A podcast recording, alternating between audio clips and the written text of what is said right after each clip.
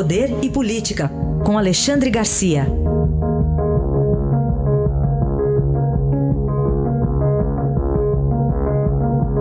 Alexandre, bom dia.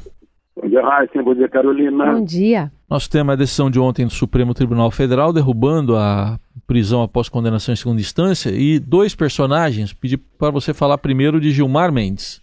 Pois é, Gilmar Mendes ontem deu uma no prego, outro na ferradura. Né?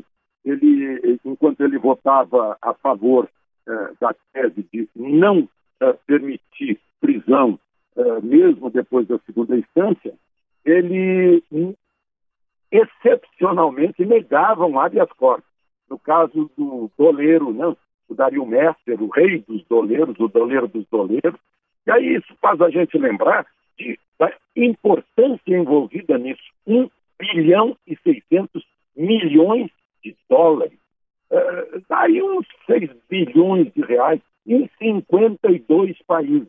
Serve para a gente medir o tamanho da corrupção nesse país. Né? E na votação de ontem no Supremo estava um pouquinho bem envolvida aí a questão de corrupção endêmica institucional que houve nesse país.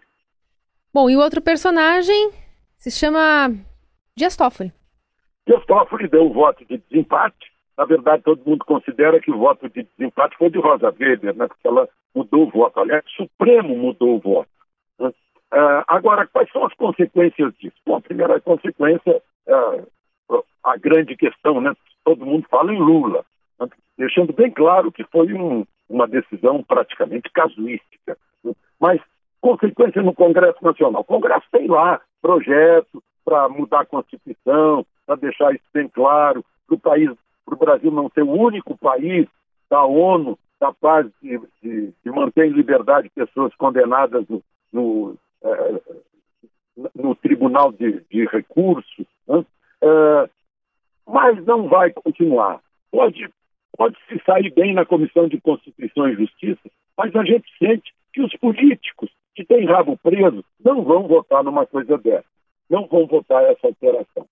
Alteração pode acontecer quando se aposentarem uh, uh, Marco Aurélio e, e, o, e, o, e o, Celso uh, de Mello. Né? Pode ser, pode acontecer que haja uma alteração, recorra-se de novo, vote-se de novo, aí é insegurança jurídica. O Congresso vai ter que resolver isso deixar esse caso muito claro, ou a gente vai continuar falando nele durante muito tempo. Análise de Alexandre Garcia, que segunda-feira volta aqui ao Jornal Eldorado. Obrigado, bom fim de semana, Alexandre. Até amanhã.